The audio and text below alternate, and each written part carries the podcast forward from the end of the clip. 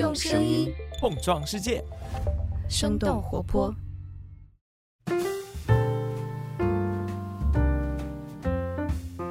嗨，大家好，欢迎收听《声东击西》，我们一起用对话来发现更大的世界。我是徐涛。今天我们聊的话题是性教育。在做完这期节目之后，我才很意外的发现，我们国家的《妇女权益保障法》修订草案第二次审议稿中是删除掉了之前修订草案中列出的“开展适合年龄的性教育”这样的条款。某种程度上，可能也能看出性教育仅仅是这三个字儿都会为人所避讳。但可能这也是我们大大方方来讨论这个话题、做这期节目的意义和价值所在。那我们请到的嘉宾是王龙喜，他做性教育工作很多年，曾任马里斯特普中国管理组成员，也是联合国教科文组织联合国人口基金项目的顾问。那就请大家来收听今天的节目吧。Hello，王老师您好，徐老师好。事实上，请到王老师也是之前我们有一位嘉宾是清华公共卫生与健康学院的唐坤老师。当时我们是聊疫情，聊完了之后也聊了一些其他的健康、公共卫生相关的，所以是唐坤老师推荐了您。对我们其实确实很早年就是朋友了，然后后来也有过很多这个工作上的合作。呃，上次也是他问我有没有兴趣，我觉得还挺好的，挺好玩的，然后我就觉得可以跟大家做一些分享吧。对，刚刚我不是说我不太知道这个话题要怎么切入吗？但其实前不久我看了一本书，叫做那个《Wildhood》，作者是哈佛以及 UCLA 的一个教授，叫做 Barbara Horowitz。这本书有意思的地方，它其实并不是讲人类的性教育哈，它其实讲的是动物在青少年时期可能会遇到的各种各样的挑战。那性成熟时候会遇到的一些挑战，也是它其中的比较大的一章。然后。他就说，动物其实并不是好像一性成熟就非常本能的就去交配了，它也要去学习。然后当中有个例子可有意思了，我还跟我们团队小伙伴说了这个故事，我就在这儿也说一下哈。他是说是在马达加斯加的热带雨林当中生活着一种叫做马岛獴的肉食动物，然后这个动物呢，你就想象是一种消瘦的美洲豹，但它长了一张圆圆的泰迪熊的。脸，然后这个动物有意思的地方是，到交配的时候，雌的马岛獴它会爬到一个指定的树木的枝头，那就是它们指定的交配树进行求偶，雄性的这个动物就会过来。但是呢，一些更加年轻的，就是不是冲着交配而来的青少年的马岛獴，它也会过来，会旁观。然后有的时候会是妈妈带着女儿来，妈妈甚至会让女儿也爬上树试一试，然后下来离开。所以我不知道，呃，王老师听到这个例子的时候是什么感觉？我觉得这个首先是一个很好的教育行为，对，而且是言传身教的，当然不是实际的模拟。但是我觉得就是这个故事里面吧，有一个很有意思的呃地方，或者这样，徐涛老师，我想先问你一个小问题啊，但是你不用有负担，就是你觉得。我们先不说动物，就是从人的角度来说，你觉得一个人性成熟的标志是什么？性成熟的标志，对，哇，这是个好问题。比方说那个女性初潮，这个算是走入性成熟，对吗？成熟的，嗯，呃，这就是我觉得我说比较有意思的地方，就是其实我们在说性教育的时候，这个性有两个含义，一个是广义上的，一个是狭义上的。呃，比方说刚才呃您说的这个动物的这个例子。那实际上，严格来说，我们觉得这个不算是性教育，或者它只能算一个狭义的性教育，它更多的是生殖教育，呃，也就是说，怎么去传宗接代，怎么去这个有下一代。我们呢，一般其实在学校里面给孩子们讲的时候，讲到性成熟，确实一般情况下，这个就会告诉孩子，标志是女性来月经，然后男性遗精。但是严格来说啊，如果我们从性学的角度来说，这个还不能算是广义上的性教育，因为实际上我们现在谈到的大部分这个性教育，更多的还是跟生殖相关的。比如说从健康角度谈这个，呃，性器官其实谈的也不是性器官，而是生殖器官。所以这个在性教育上其实还是一个挺有意思的话题的。因为人类的性跟动物的性一个非常大的差别就是，人类的性系统其实跟生殖系统是分开的。一般意义上说的这个性系统里面，它是包含皮肤和大脑的，但是生殖系统才是包含生殖器的。为什么是做这样的定义？当我们说到皮肤的时候，如果它这么广义的话，那是不是我们的呃学习它有时候也要用到触感？那我们的皮肤也是一个学习系统。对，我理解这个就是觉得很有意思、值得被讨论的部分。也就是为什么我们经常说性教育它不只是一个医学的问题，它是一个非常广义的我们关于这个人的认识的问题。我我可以先举一个例子啊，就是人类的性跟动物的性有一些重大的差别。比如说，我们都知道动物绝大多数是有发情期的。我们如果家里养猫啊或者养狗，都知道这个到了发情期的时候，猫和狗就会有明显的表现的不同。但是呢，对于人类来说是没有发情期的，所以你看，比如说一位女性她绝经了以后就没有生育功能了，从理论上来说。但是呢，一个人的性的欲望是可以一直持续到老年，一直持续到甚至在这个去世前，男性有时候还会进行最后一次勃起啊，只不过他这个就是没有像年轻的时候那么明显，但是也会有这样的反应。所以对人来说，人的性是可以在一生中的任何时候都有可能产生。这样性的欲望或者感受的，嗯，但是对于动物来说就不是这样，它只有发情期这一段时间才可以。这就是我们说的人的这个性教育和动物的这个打引号的性教育不一样的地方。呃，您刚才讲的那个其实更多的是生物在教下一代怎么样去繁殖的行为，但是我们所说的这个性教育呢，就不只是生殖行为，而是一个更广义上的行为。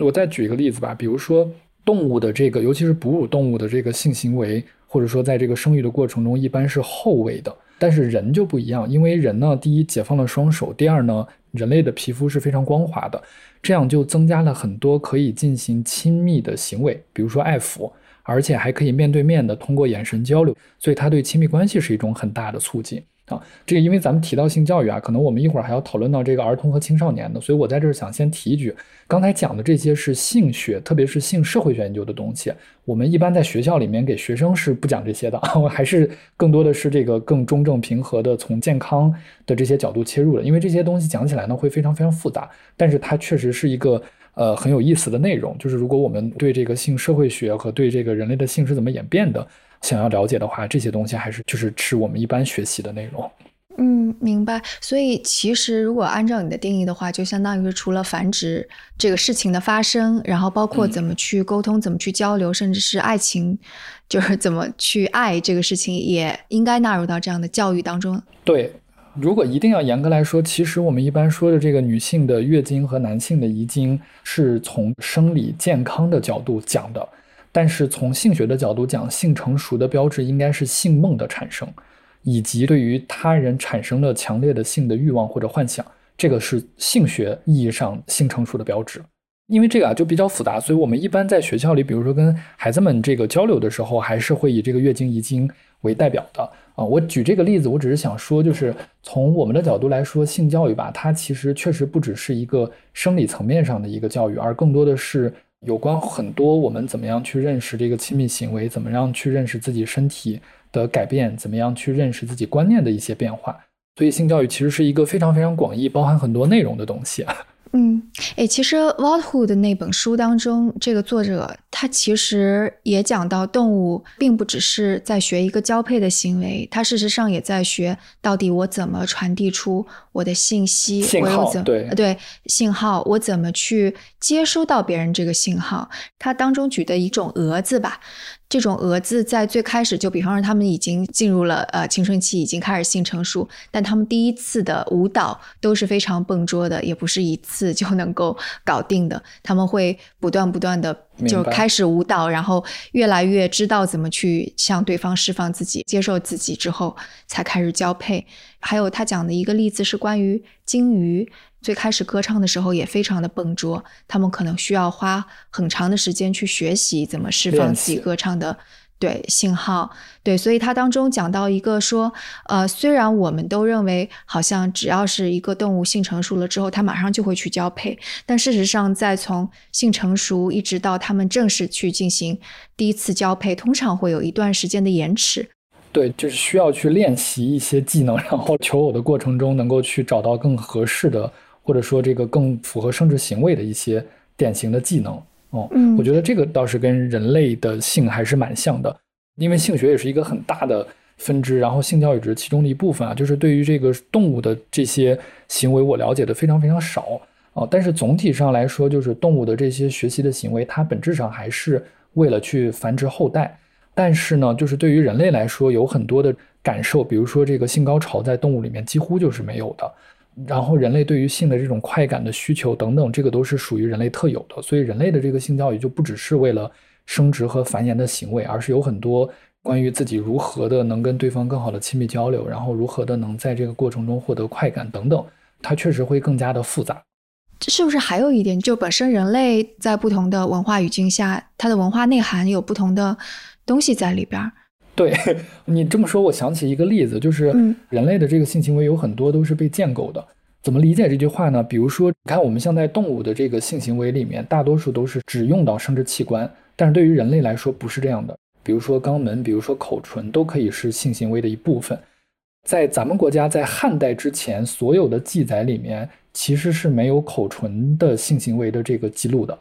然后越到近代的记录就会越多，但是在这个南美，比如说南美的这个印第安人留下的这些图画壁画中，就有大概百分之十四到十五的这个画面是跟这个口唇相关的性行为的画面。所以性行为是一个可以被社会建构的，就是当社会越发展，然后大家的想象力越丰富，就会有更加多样的这个行为。就是当我们在说要做性教育的时候，你理解当中的教育，这个是包括哪些东西呢？我可以这么解释，就是其实性教育是一个非常非常大的话题，它会分为很多不同的部分。呃，首先性教育可以贯穿人的一生，比如说老年人的性教育、成年人的性教育和这个青少年、儿童以及幼儿的这个性教育都是不一样的，而且它的内容可能千差万别。像我自己更专长的，其实是在儿童和青少年的性教育。那么在这个阶段呢，可能我们更主要的是让孩子能够去理解性这个事情本身是人成长过程中的一部分。就是它不是一件坏事儿，但是呢，它可能给我们带来很多积极和消极的后果，所以我们需要去了解它、学习它。但是对于成年人的性教育呢，更多的可能就会涉及到，比如说怎么样去增进伴侣之间的关系，然后怎么样去互相的尊重对方，怎么样让自己的性生活得到更好的愉悦，然后质量得到提升等等。嗯，然后对于这个老年人的性教育，可能就是另外一些东西了。所以性教育本身是一个很大的话题，在每一个不同的群体、不同的这个阶段，可能目标也会不太一致啊。当然，我更多的还是在这个青少年和儿童这部分经验更多一些。你刚刚也说，就可能性教育是被文化所建构的，然后它又是在变化的。那好的性教育它应该是什么样的呢？呃，我这样吧，我可以举一个例子，这样可能大家觉得就会更清楚一点。呃，在可能大概十多年前。我们有很多的性教育的这个教材里面啊，都会有这么一章的内容，就是教女孩说不。它的核心意思就是，因为有很多女孩可能进入青春期之后会谈恋爱，然后就会被男性邀约发生性行为。那么这个时候呢，我们就要知道如何的去拒绝，因为确实有很多女孩可能不知道如何去拒绝，所以就产生了不好的后果，或者自己不愿意发生的情况下，最后被迫发生了。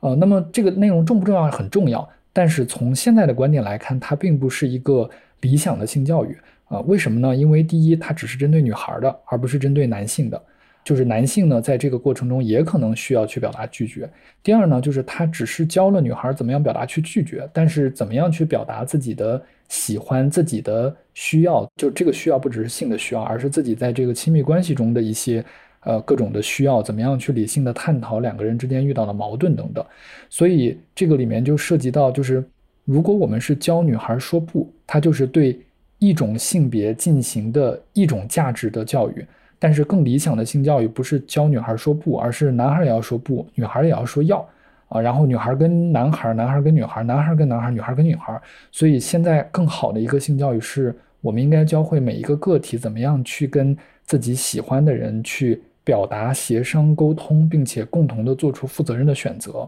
这个就是不同的价值观体现出来的性教育的差异了。嗯，或者我可以再举一个例子，也是这个还是我小学的时候就看过这个故事啊。当时看这个故事，就在那样的年代里，这还是一个很好的故事。他说什么呢？就是这个有一对情侣，中学生，然后他们放学了就到这个学校后面的一个小山坡上，呃，然后两个人呢就激动的时候，男孩抱了女孩，然后就开始解这个女孩的衣服的扣子。然后他就想去摸这个女孩的胸，这个女孩就很郑重地告诉他说：“我的妈妈告诉我，女孩的胸是金子，但是一旦被摸过就变成银子了，再摸就变成铜了。你愿意让我变成铜和铁吗？然后男孩羞愧的低下了头。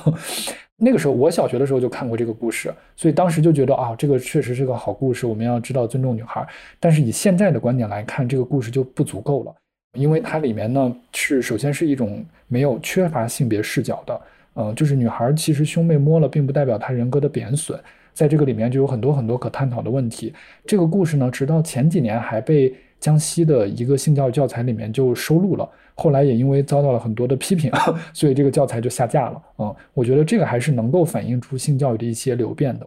以前啊，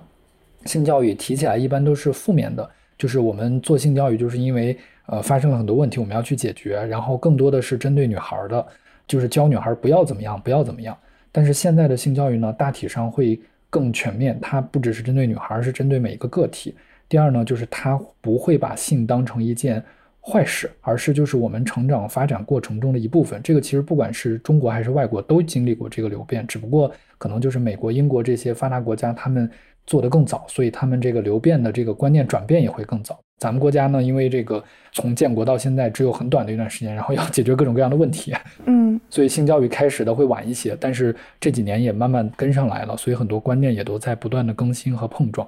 嗯，你说这个故事的时候，突然让我意识到，我似乎没有经历过什么正儿八经的 性教育，我也没有听过这样的故事。好像初中的时候，老师肯定会有就是生殖器的一些，应该是上生物课的时候。会有教，但是非常迅速的就过去了。嗯，我们当时老师都没有教，直接就是让我们自己看的，就是大家都很期待讲那个，但是都不讲。我我觉得这个其实还挺正常的，因为就是对于老师来说，他也没有经历过这些，所以他也不知道自己该怎么讲。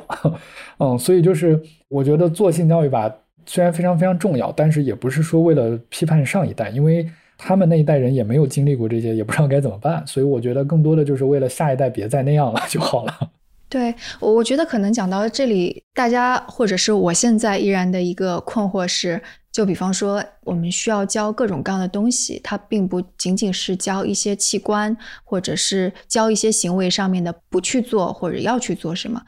我感觉就是所有的学科，它其实都应该有一个。我们说教学方法也好，或者是一个结构性的东西也好，我不知道性教育它有没有这样的东西，或者还有一个就是刚刚我们也说，当我们对就是人的认知越来越进步，其实很多观念也在变。如果观念在变，那我们怎么知道说我们教的现在的这个观念它就是对的？就我觉得这个是比较让人困惑的地方吧。明白哦，因为您刚提了两个问题嘛，我先分享一下，就是对于第一个问题，第一个问题其实不管国外还是国内都有相对成熟的，就是。作为一个学科，在什么时候应该适宜教什么的东西了？而且这个东西呢，并不是一个靠着专家想象出来的东西，确实是经过一段时间的尝试、实践以及科学研究的结果。科学研究是什么样的？哦，研究就是要看。我举个例子啊，比如说我们以前给这个中学生讲这个避孕的内容，那么很多老师就会去反对，就说这个你本来。不讲这些还好，你一讲避孕的这些东西，那就说不定万一会不会促进他们发生性行为？那么这个呢，就属于一种观点。有的观点是，我就认为讲了就会刺激他们；有的观点认为讲了才能保护他们。那科学怎么办呢？就是我们要去研究，比如说这个像唐老师，呃，我们一起合作的国内第一个按照这个国际上最严谨的标准去调查，就是我们给学生讲了这些课之后，到底会发生什么结果？那么我们发现，不管是国外还是国内的研究。按照最严谨的这个研究方法去做对比，就会发现好的性教育，它有时候会推迟首次性行为发生的时间。有一些性教育呢，对这个首次性行为发生的时间没有影响，但是没有一个目前的研究发现，因为做了性教育，孩子们更早的发生性行为了。所以这就是研究的结果。嗯，所以我们要通过这些数据不断的去对比研究，然后来找到最适合去在什么年龄段给孩子教什么样的东西会比较合适。而且一旦这个研究比较成熟了，那么我们之前的观点，就比如说大家现在在说有没有可能刺激学生，那我们发现那么多的研究，那么大规模的这个样本都没有发现刺激了学生，那就说明这个性教育是没有问题的。嗯，你说的严格的方法其实就有点像是那个有参照组，就有点像医学的那种，是吗？对，其实就是医学的这个随机对照实验，这个就是最严格，而且拿到国际上也没有什么可争议空间的。嗯，只不过就是不同的性教育的方法可能会对结果有一些影响。啊，就像我刚刚说的，有的是推迟了，有的是没有影响。但是我们目前没有发现任何一份因为做了性教育而刺激了这个更早的发生了性行为。嗯，当然这是其中的一部分。还有就是关于性教育能够更好的减少这个风险的行为，以及更好的学会互相的去尊重不同的这个性别、不同的倾向，就是各种各样多样性的人，包括比如说离异家庭呀，然后不同的重组家庭啊，互相的这种尊重理解，都会有正向的价值。嗯，所以就相当于是现在这方面，就是到底应该做什么样的教育，更多的有点像是心理学、行为学教授们需要不断不断的去做这样子的随机参照组的实验，最后来证。嗯，我觉得倒也不一定是这样，因为性教育本身它还是一个实践学科吧，所以就是教育和实践要放在一块儿来搞清楚，尤其是有一些大家都很关心的问题，都很有争议性的问题，就是比如说你给中学生讲这个安全套的使用，以及我们现在做的这个艾滋病的教育。那么做完之后，是不是对于这些孩子们减少风险的行为是有这个影响的？我觉得这个是需要科学证据去实践去研究的。但是呢，并不是性教育的所有东西都能靠科研问题来解决的，因为有一些呢，它不是科学，它不是是什么为什么的问题，它就是一个社会观念的问题。比如说，咱们国家现在这个法律规定的性行为的最低年龄就是十四岁，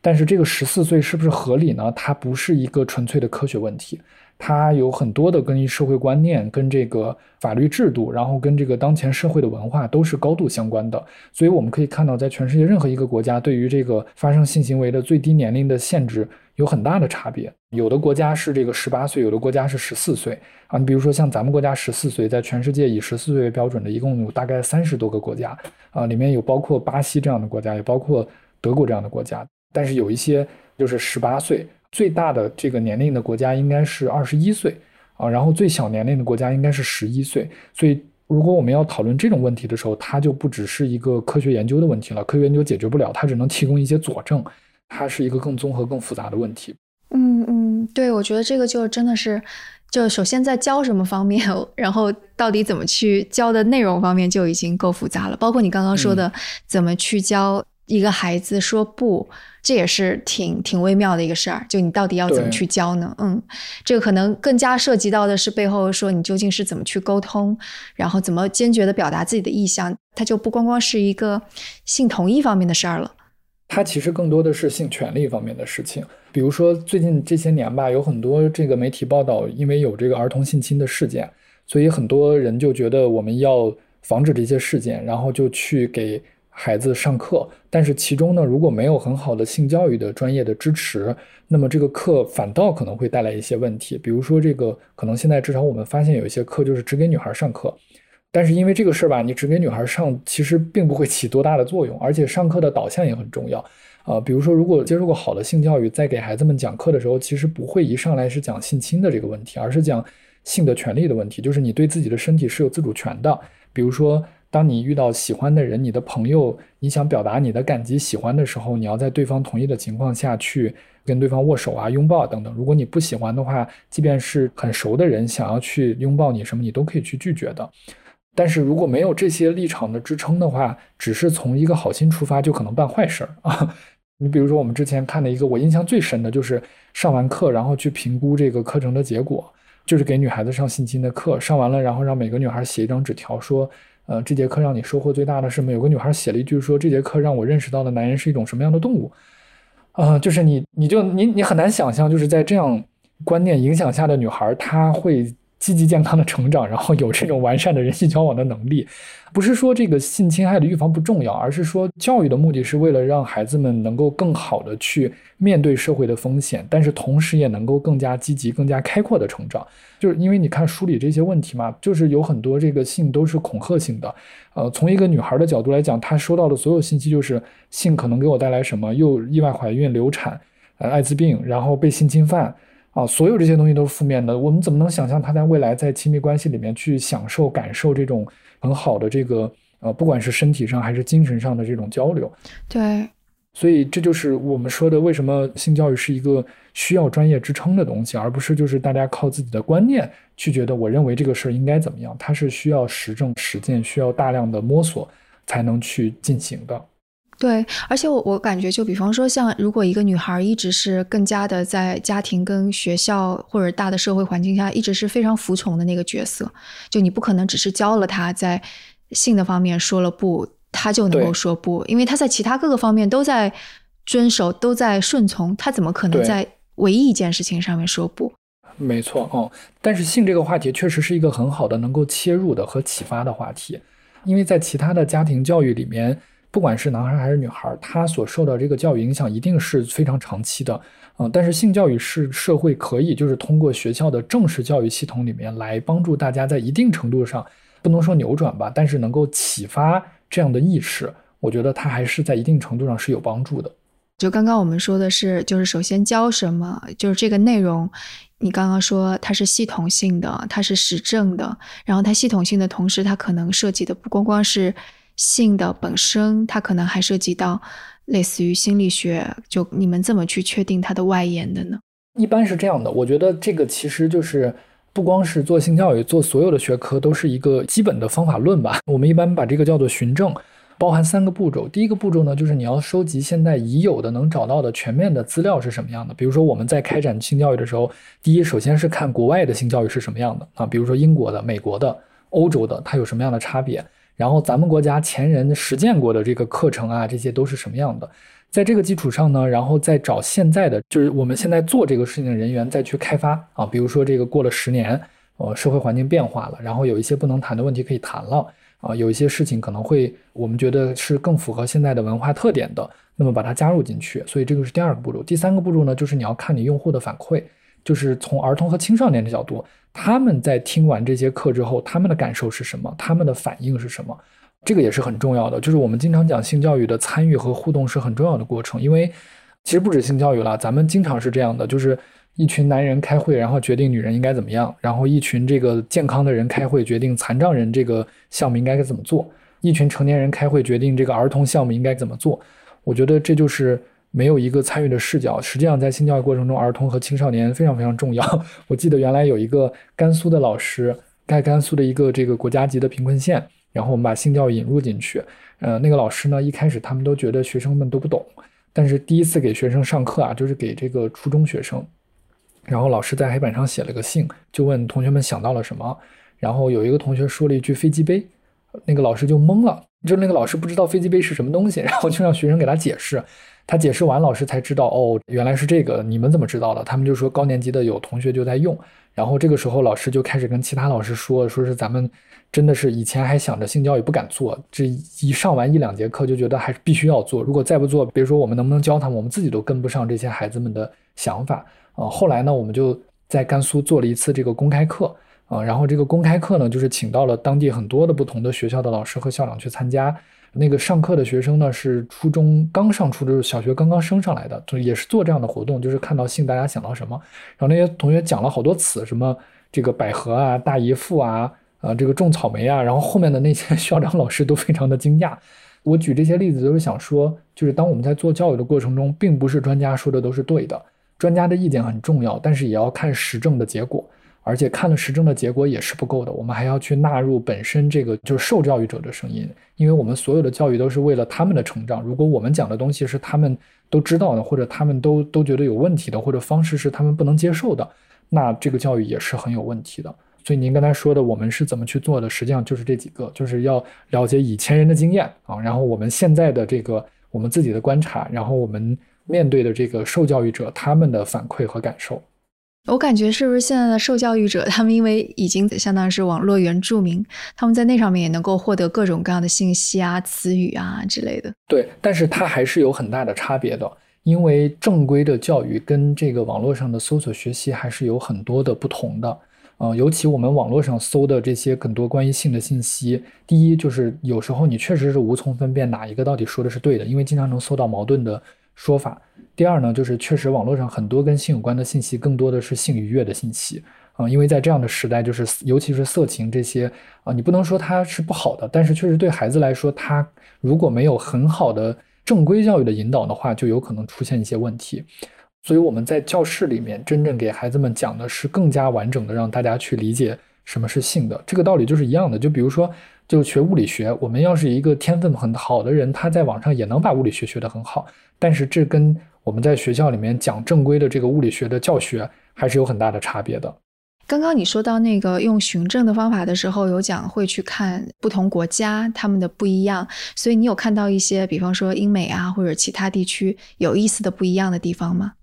嗯。呃，我觉得还是有一些差别的。比如说，这个我举个例子啊，我记得十多年前，这个我在北京，当时给德国使馆学校的那些孩子们去上课，是一个艾滋病的一个工作坊。嗯，当时呢，那些学生都是高中生。那一次很麻烦，因为我要讲中文，然后夹一点英文，然后他们再翻译成德文。呃，因为那些孩子都都讲德语。但是我那次印象特别深的是什么呢？高中生，然后我拿出一个安全套，我说这个。可能很多同学还不知道这是什么以及它的使用，然后那些孩子们在底下都笑。我就问那个翻译，我说他们笑啥？他们说在德国十岁的时候，这些孩子们就在学校里面学过这些东西了。呃，我当时还是很惊讶的，因为呃，即便过了十多年到今天，我们一般提供的建议是这样的，就是说，呃，安全套和避孕方法在初中的晚一些，比如说初三、初二或者是高一，如果是在初中的话，前面需要进行很好的铺垫。才可以去讲啊，但是大多数的情况下，在学校里面还是不太能接受的，在高中相对还好一点，呃，所以我们一般的建议是，最早最早也只能在初中来介绍避孕的方法。但是你可以看到，在其他一些国家，它可能在这个小学就有涉及到这些东西。当然，也不是说德国所有的这个学校都讲这些啊，但是还是能看出一些差异。我觉得这些差异呢，既有文化性的差异，也有发展阶段的差异。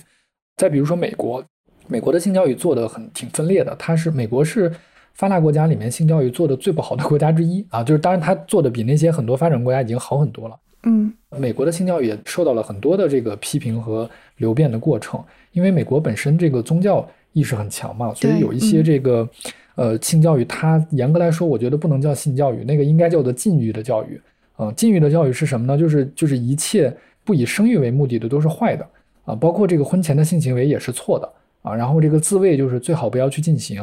嗯，所以它整个的导向就是希望人能禁止自己的欲望，除非是这个。教育是摩门教 那那边的。对对对，然后而且美国有很大的当年做的这个叫做“真爱等待运动”，就是号召这个年轻人签这个婚前不发生性行为的承诺。呃，后来呢，这个在美国当时非常轰动的，然后后来也是因为经过美国的很多学者的推动，发现。这个并没有带来好的结果，反而就是这群这个签了这个协议的、签了这个承诺的孩子们，这个风险性更高，然后这个问题更多，所以后来就比方说呢，会是什么风险？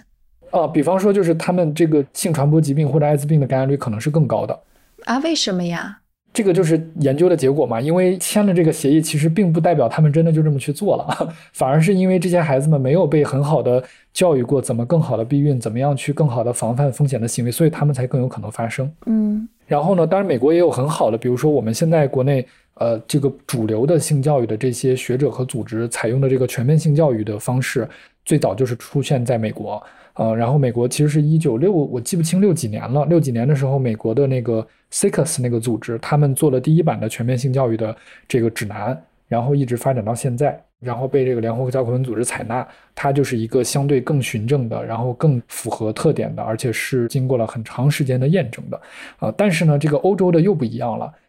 早年的时候啊，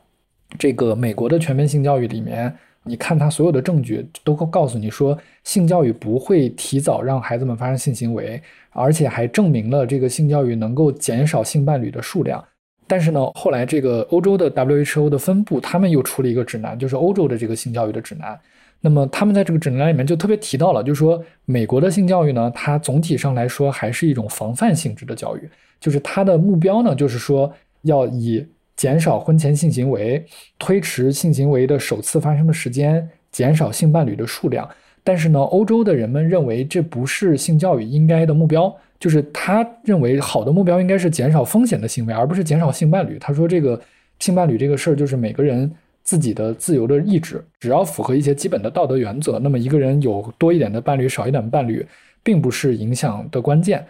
指南里面他就提到，他说这个。我们欧洲的这个性教育更多的是把性当做成长过程中的一种财富，就是每个人他的一部分，所以我们要自然而然地看待它。而美国所说的全面性教育，它其实还是在对性有偏见，认为它是对于青少年来说还是不好的。啊。当然后来呢，美国也就充分采取了这些东西，所以在他们后来又改版的这个全面性教育的内容里面，也承认了这点，也特别强调的就是我们美国的这些性教育，并不是说以这些为导向的，而是也承认性就是每个人可以。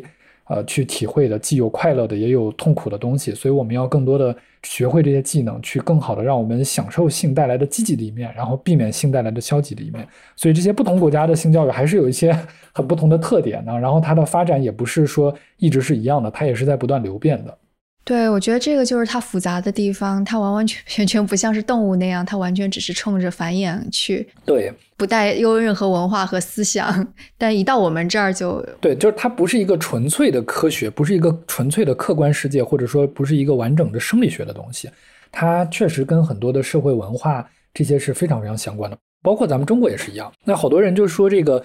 呃，我们中国不做性教育，因为我们的传统文化是更谨慎，或者说更保守的。这这不是这样的，中国的文化，中国的历史非常非常的长，然后在不同的历史阶段，性文化是非常非常不一样的。比如说，真的到这个明清时候，我们的性确实是趋于非常非常保守的，但是在这个唐代啊、汉代啊，这个性是非常开放的。就是历史是一个不断流变的过程，我们不能以一个非常静态的眼光去看待。啊，我经常举一个例子，就是说，在教育中啊，确实事实和这个观点是不一样的。比如说，好多。我们后来在讲课的时候，就有人反对说这个同性恋啊是西方来的舶来品，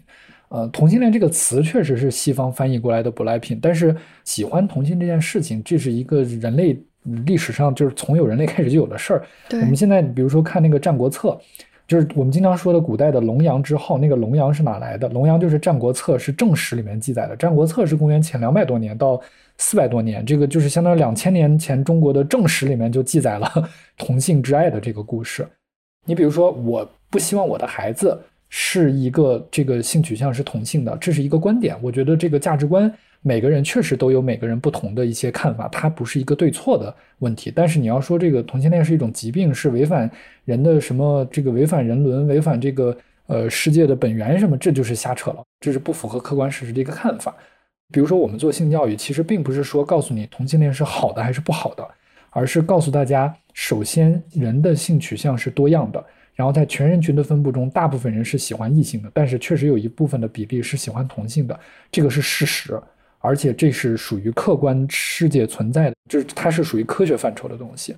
但是呢，就是我对同性恋有什么看法？不同的国家、不同的文化确实有一些不同的观点，这就是属于观点的部分。但是呢，我们其实一般不会告诉他们说一定什么是绝对正确的，而是告诉大家为什么会有这些观点。那么这些观点你是怎么看的？以及就是作为老师，比如说我们教育者的立场，我们是怎么认为的？所以这是一个好的教育，就并不是说就是直接告诉大家一个非常明确的一个指示或者一个答案。这其实是性教育非常注重的一个部分。嗯，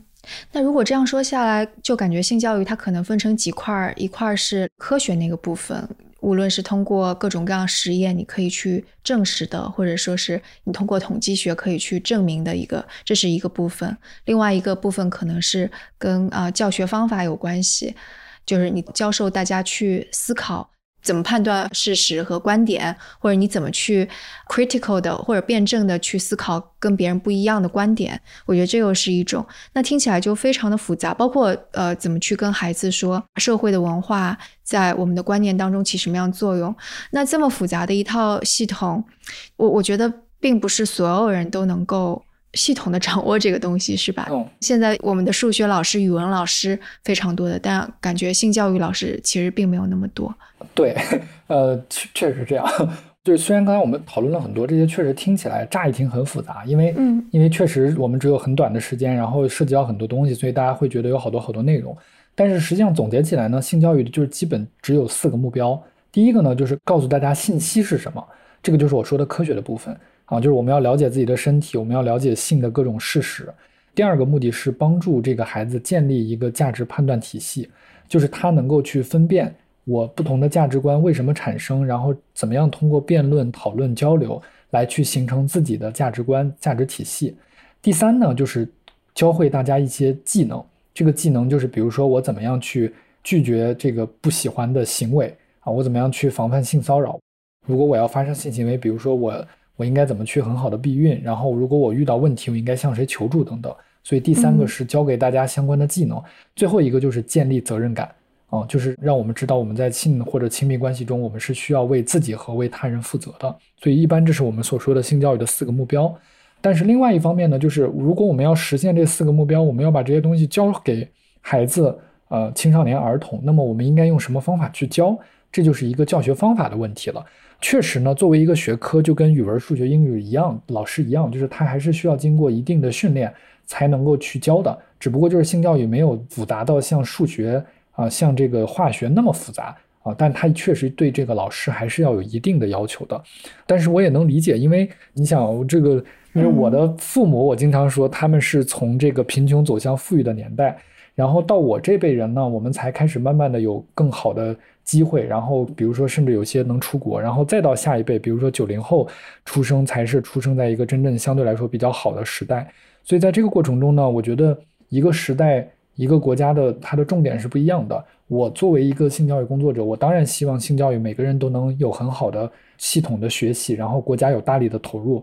但是确实呢，我觉得客观的讲，在那个年代。国家需要投入的一些更重要的东西，比如说基本的贫困的解决，然后医疗卫生体系的解决，基础教育的解决。所以，不管是国家和社会，以及包括我们社会的文化，都还没有到性教育能够那么快的普及开的程度。但是最近几年，确实性教育因为社会发展嘛，大家观念也变了。像以前好多年前，我们做性教育都是我不断的去一家一家的学校去跟他们说，然后还要被很多学校骂，嗯，或者说不接受，也不是骂啊，没有那么夸张，就是不接受。但是现在呢，就是越来越多的人主动会来找，然后又会有越来越多的，包括像这个声东击西这么大影响力的这个栏目，那么都会讨论性教育这些话题。所以我觉得就是社会观念变了，然后我们确实也有了更多的师资、更多的学者的研究、更多的储备。那我觉得性教育就是会慢慢的迎来它的春天吧，然后会有更多的孩子们能够从小接受到更完整的性教育。嗯，现在比方说哈，我们说在一二线城市学校里，性教育是一个什么样的状态？呃，从整体的学校性教育角度呢，并没有那么乐观，因为在一二线的城市里面，大部分学校首先还是会教的，但是教的内容非常非常少，它只涉及一些最基本的生理健康的教育，啊，但是已经不错了，就至少比比如说我小时候要好很多了。学校会给大家看很多的，比如说。教学片也好，还是给大家就是准备好卫生巾，然后来做这个实验也好，还是会涉及的。但是像我刚才所说的那一系列的性教育更复杂，比如说关于这个身体权利啊，关于这个避孕啊，关于一些性的基本的事实啊，讲的还会比较少。为什么学校会这样呢？我觉得客观上也是能理解的。第一呢，咱们国家现在教育体系里面学生安排的课已经基本上都占满了，所有的那些体育、卫生、艺术和更多的素质教育都等着往学校教育系统里面排，但是现在排不进去。就别说性教育了。第二呢，就是性教育的师资在咱们国家的这个正式的教学系统里面的储备也非常非常少，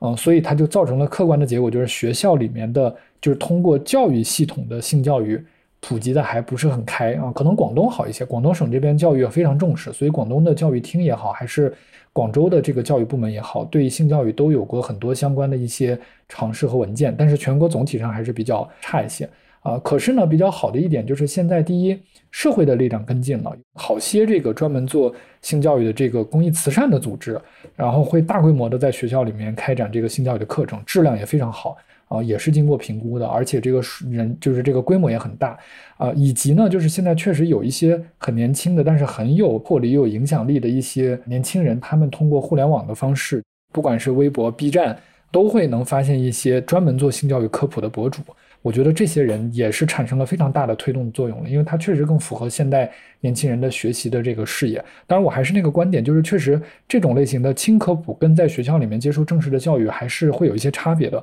但是它也是一个很好的方式，而且它有一些学校里面没有的优势，就是它讲的内容可以更丰富一些，呃，更贴近年轻人的需求一些。学校里因为毕竟在学校系统，所以我们还要相对保持着比较严谨和这个中立的一个态度。所以我觉得这是现在做的好和不好的地方吧，它还是基本上还是符合社会发展阶段的规律的。对，我就感觉可能家长会期待说学校里会多教一些，但学校里可能说，哎，这些事儿也许应该是家庭。对对对。但事实上，你要说那个，就即使到现在，比方说我，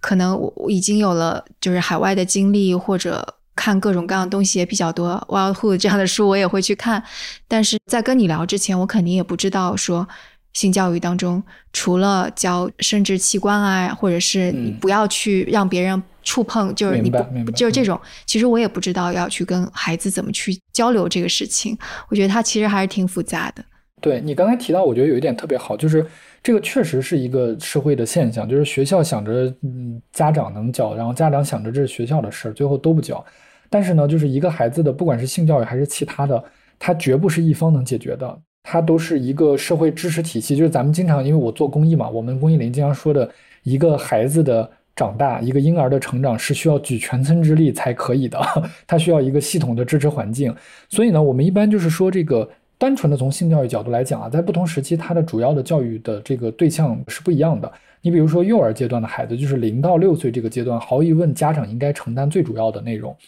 因为孩子在这个时候，所有的信息都是家长来的。那怎么教育呢？其实很好的方式就是现在已经有比较成熟的一些性教育的绘本了，所以其实挺简单的。家长就是大大方方的给孩子们去讲各种绘本的中间，然后加入性教育的绘本，所以孩子就能很快的去理解了。那么在这个儿童阶段，也就是六到十二岁，相当于小学同龄的这个年龄段，它更多的是家长和学校共同的去进行的，因为这个时候两方起了非常重要的作用。但是进入了青春期阶段，就是在这个初中、高中和同等年龄段，就是十三到十八岁这个阶段，它最重要的教学的教育的主体是学校和同伴之间，因为这个时候家长就不起一个主要作用了，而且甚至会起反作用。是的，哦，因为孩子长大了，他不愿意跟家长去谈这，谁愿意跟自己爸妈谈这些事儿？呃，然后对，所以就是这时候学校就起到了重要的作用，然后尤其是一些青春期更适合的。比如说我刚才提到的什么避孕呀，关于这个性的一些更多样的这个事实啊等等，呃，那么同样同伴也是起到了一个很重要的作用。所以，我们在这个这个群体里面有一个很常见的方法，就是同伴教育，就是我们找到呃这个比较活跃的这些年轻人，然后教给他们，他们在自己的这个同伴之间去宣传去讲。那么到了十八岁以上呢，一般情况下我们就觉得这就不是我们。就是这个不是公益组织应该干的事儿了，因为十八岁以上成年人了，他有自己的独立的能力了，而且可能还会有自己的独立的经济收入了。所以，如果他要讲性教育，他应该是自主的，能去寻找资料。我们就会主观上认为他已经到了这个阶段，应该去具备这样的判断能力，主动去寻求信息筛选啊，或者说求助了。嗯嗯，而且我觉得那个年纪越小的时候，可能对人造成的影响就越大吧。是是是。对，像那个，即使是在动物当中，也是，也是那本书当中有讲到，说对于一些青少年的动物，无论是它是马呀，还是其他的一些什么，都有注意到，如果它在就刚性成熟，然后没有去好好的，相当于是学习，没有等待自己 ready 的时候，就被强迫进行一些性行为，或者性行为的过程当中非常不愉悦，那可能之后就都状况不是很好。明白哦，这个确实，反正这是超越我知识范畴了。这个对，但我觉得确实就是你刚才说的有一点非常对，就是其实对孩子来说，越早的孩子做性教育越容易，而且对他们的这个影响会越长。呃，你像比如说谁现在要是，即便他经验很丰富，到这个中学里面给一群这个中学的孩子们讲性教育，你还没讲几句，你都控制不住，他们就激动的不行了。呃，然后讲都讲不下去的那种。但是对于越小的孩子来说，就是我是指正式的好的性教育，其实越容易。嗯，然后他们很早就会树立一些更加积极的态度，更加科学的。他不会认为这是一个不好张口的事儿，他就认为这就是一个跟我们学的数学、化学、物理一样啊。你看，我我们经常举这个例子，你要说谁家啊，哪个孩子初中的时候他就把高中的物理知识全都掌握了。啊，然后我们就觉得哇，这个孩子神童啊！如果他这个小学的时候就能背出几百首古诗，我们就觉得哇，这个孩子了不起。每个家长恨不得这个告诉所有的这个 亲朋好友。但你要说哪个孩子小学的时候具备的这个中学的性知识，然后他学了很多性教育东西，大家就觉得完了，这孩子要被污染了。要是 我觉得这就就是还是没有把这些东西当成一个知识，当成一个学科去了解。啊，就是主观上还是觉得，就是因为成年人啊没有经过很好的性教育，所以他想象不出来好的性教育是什么样的。你一跟他说，我们给什么一年级的孩子讲性教育，他满脑子想的都是这个，都是性行为的那些事儿，就那么点事儿。我们所说的狭义的这个健康的成年的异性之间的生殖器官这个插入式的行为，他想到的性就是这么点东西。但是真正你要如果接受过好的性教育，你会发现性是一个。非常大的话题，它跟我们一生的成长、人与人的关系，怎么去认识自己，它会给自己带来很多很美妙的、很开阔的视野。对，而且你刚刚说的，其实有的时候他是举全村之力，就相当于是那个社会上的成年人，他某些细节。其实的确是能够起到教育作用。举一个例子，就是当时在美国的时候，每年带着孩子会要去做体检嘛，然后体检的时候会要去触碰他的肚子，然后并且检查他的一些生殖器官啊什么。然后这个时候医生会跟那个小朋友说：“那个现在我要解开你的衣服，我要做检查，妈妈或者爸爸在旁边，我的触碰是没有关系的。”然后就要妈妈就是点头啊之类的，同时。也会跟小孩子说说，但是你不要让其他人触碰你的身体，就会这么去说。嗯，这个一看就是经过了很好的训练了，而且职业的整个的体系的建立，它绝不是说这一个医生的意识特别好。而是一种普遍的这个同样岗位的医学人员的训练里面就包含了这部分内容。对对对，然后前不久刚好是有一篇，我看朋友圈上面应该转的还是挺多的，是那个一个记者刘敏写的一个被性侵的小姑娘。就这个故事当中有一个细节是说。相当于是救助这些孩子的，应该是 NGO 吧，有去做这种性教育，有问说是不是有人碰你啊，或者怎样？结果班级里差不多有一半多的女孩子都说：“哎呀，有人对他们做了这样的行为。”然后事实上还有好几个孩子是真正的被插入式的性侵了。就我看到那里的时候，我就觉得我汗毛都竖起来，我就觉得啊，我不能忍受，就是这些事实让我觉得太难受了。对对，理解。而且，其实你刚才说到这个，我也就是为什么它是一个社会行为和一个文化的问题啊？就是，呃，你比如说我小时候，我记得印象特别深，我得那个呃皮肤病，然后那个时候检查皮肤病是什么呢？刚好好像是一个五一还是十一，就是一个假期结束，所以那天人特别特别多，嗯，然后那是我们当地就是整个那个市里面最好的医院，然后我去的时候呢，就是所有的人都围着医生，也就是前面每一个病人他的不管是什么皮肤病，我就记得有一个女女性。我当时还很小，他是那个大腿根上长了一个什么东西，然后那个医生就跟他说裤子脱了，我看一下，周围的人都在，然后大家也没有意识说要回避什么的，所以就就不是很好。比如说我后来因为自己有一段时间焦虑症，我去那个安定医院，就是精神健康专科医院，然后我就觉得这个明显就变了，就是在这样的医院里面，医生就会很注重患者的隐私，就是会进去一个人把门关上，他永远只保证那个。只有一个人在这个呃诊室里面，其他人都在外面，所以这样就很好的保护了隐私。所以我觉得这个确实就是一个社会的文化行为的变迁。但是呢，我也能理解，虽然我觉得那个时候就是我看的那个皮肤病的时候，让人感觉很不舒服啊，但是它就是一个呃一个社会慢慢变动的过程。我们很难希望，就是你没有道理说希望。咱们国家经历了那么那么长时间，从贫困慢慢走向富裕，一下子就变得跟这个西方可能和平了一百多年、发展了一百多年的积淀下来这个是一样的。小时候啊，我还觉得挺得意的。我觉得我发现了一个了不起的道理，就是当人们慢慢富足开始，他的自然而然就是行为就会越来越文明。但是后来又发现，这个管子两千多年前就说过这个“仓廪实而知礼节”了。呃，所以我觉得就是就是现在呢。我觉得我是能理解这些问题的，就是我们整个社会对于一些呃现代的性文明，比如说什么是性同意啊，然后包括法律的治理啊，包括这个家暴的这个社会的介入啊等等，都还有很长的路要走。我是理解它的历史背景的，所以我觉得单纯的批判当然是是需要的，但是它并不是因为我们比那代人都更好，只是因为那代人生活在那样的时代背景，所以让他们改变观念是一个漫长的过程。所以呢，我们做的这些工作就是希望这个过程能短一点啊。就比如说，这个西方国家可能用了五十年，我们能不能用这个十年的时间，就让比如说让家暴，大家能够社会都从原来的就是自己自己家的事儿，然后转变观念，变成了这是一个社会需要去干预的事儿啊，这不是家事儿，这是一个法治的社会不能允许的事儿。所以我就觉得我们的工作更多的是不是为了去批判以前的人怎么样，而是就是为了让这个变化的时间稍微缩短一些就好了。嗯，那普通人怎么做呢？如果我们要把你刚刚说的五十年缩短到二十年 或者更短，我觉得普通人还是就是尽可能的多能够去吸收，学着互相的去理解吧。呃，我就拿性教育来说啊，就是你可能并不支持性教育，然后比如说我做性教育的时候，就可能确实有一些，比如说朋友啊，就觉得怪怪的。我觉得这是很正常的。但是呢，就是不要给我们设置障碍，不要反对，不要去就是没有搞清楚之先骂一顿什么之类的。我觉得这就是普通人能做到最好的事情了。真的会有人骂你们吗？呃，还是有的，但是会比较少，但是会有，而且我是相对比较幸运的。但是我的有一些同僚，他们真的就是会走到一个地方，然后被当地反对，然后可能还会有一些极端的行为。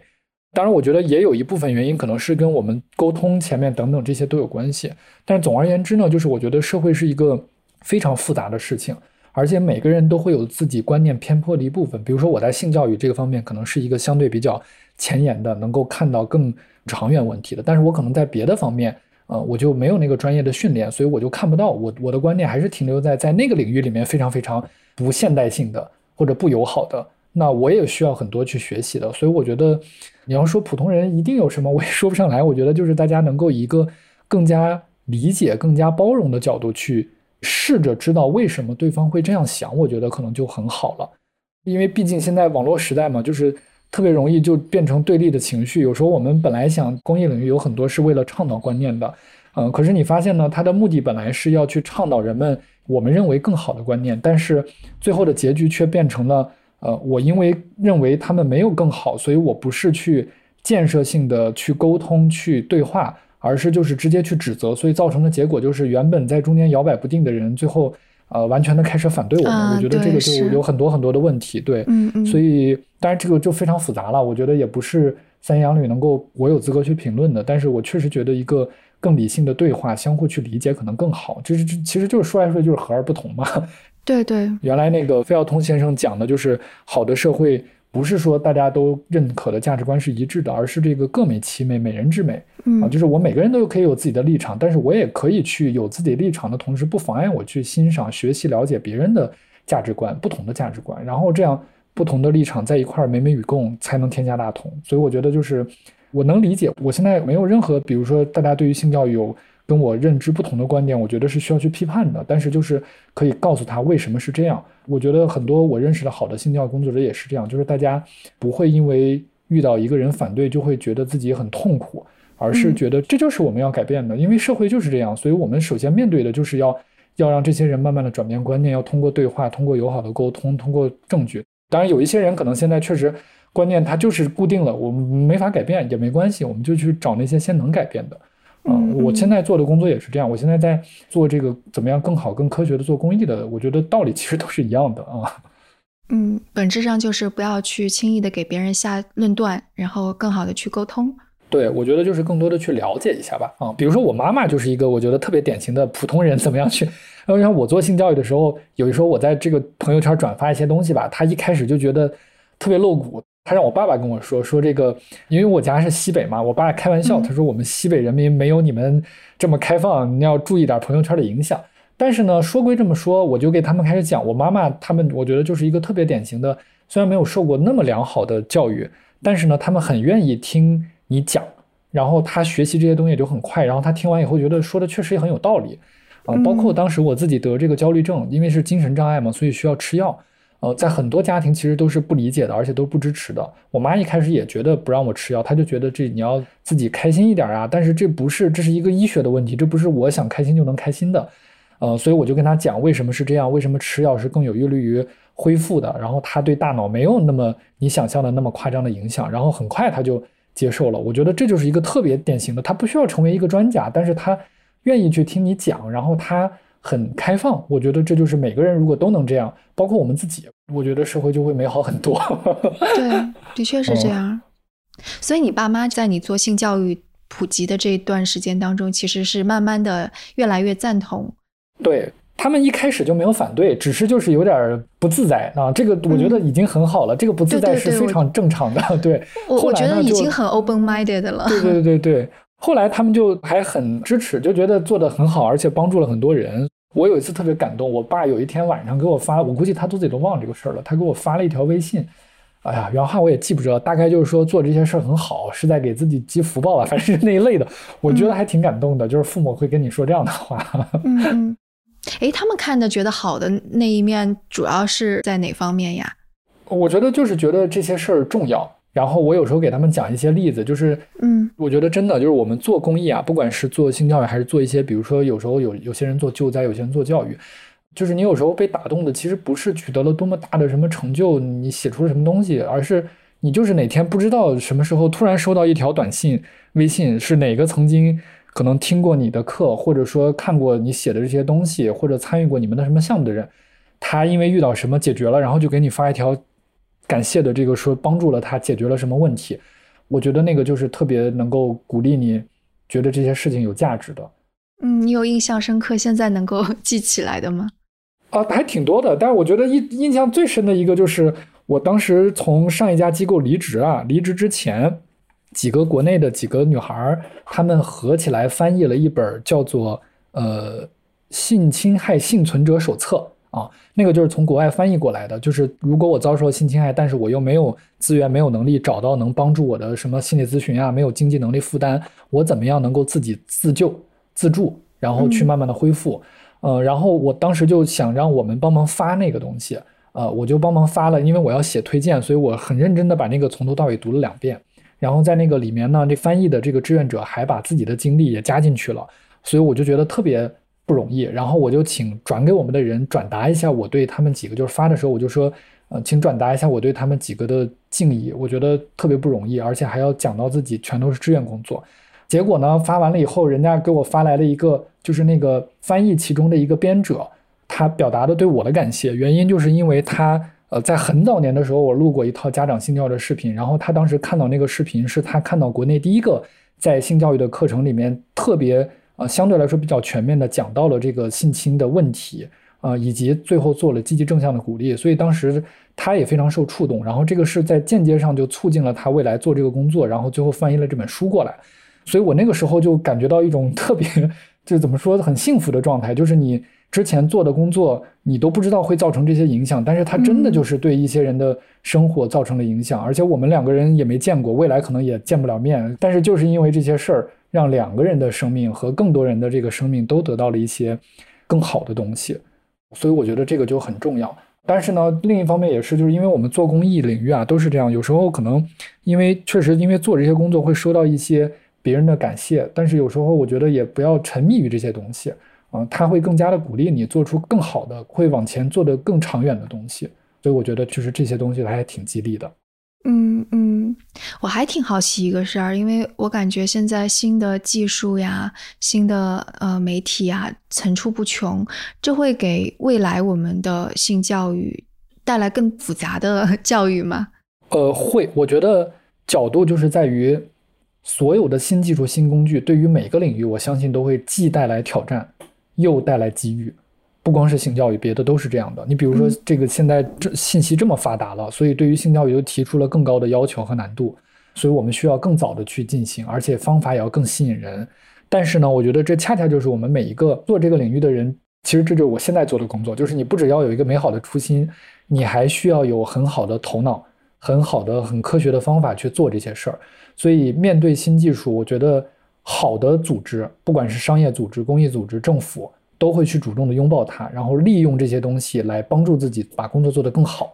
但是呢，如果没有接受，呃，没有这些勇气，没有这些创新的精神，那可能就会受到这些技术的冲击，就可能会跟不上，然后就会面临着更严重的挑战，然后最后可能被迫的会逼着开始学习了解这些东西。嗯嗯，我现在能够想象的，就比方说像那个约会软件，它可能之后会成为越来越多的年轻人就去寻找另外一半，那它可能也会带来一些性教育方面，你怎么去就是认知这个媒介之类的。对，从某一个方面呢，我们觉得就是如果单纯的只是这个约会的软件问题倒是不大，如果只要是第一他成年了，然后他是安全的，然后以及一些基本的，其实就是约会倒不是什么问题，但是呢。就确实里面风险就各种各样多了，确实就是有这样的项目。以前，比如说我们跟这个比较大型的这些呃软件，哪一个我就不说了，然后他们就会定期的在这个里面有风险的提示，然后以及有一些这个推送的一些相关的服务啊、课程啊等等。我觉得这就是一个主动去拥抱这些技术的表现。哦，如果大家感兴趣，市面上有很多很好的这个不同的公众号啊什么之类，但可能现在节目里我就不方便推了啊。但是如果你感兴趣，我当时可以推荐两个，这个都是我当时我参与录制的，而且都是公开免费的，就是大家可以直接搜来看的。如果是家长呢，想要了解性教育，就是怎么给孩子进行性教育，可以在网上搜“开得了口”，性教育课，就搜开得了口，一般就能搜到。如果搜不到，就后面加个性教育课就行。嗯，这个课很简单，就是十节课，每节就十分钟啊。然后每节课一个主题，都是讲了性教育里面非常关键的一些问题。所以家长感兴趣的话，可以看这个。然后呢，如果你已经是就是对性教育本身，咱们谈了很多啊，比如说谈到一些这个文化性质东西，然后包括最前面还提到这个人类的性和动物的性的一些差异什么的。呃，如果感兴趣这些比较相对前沿的，可能现在也不前沿了，但是相对来说吧，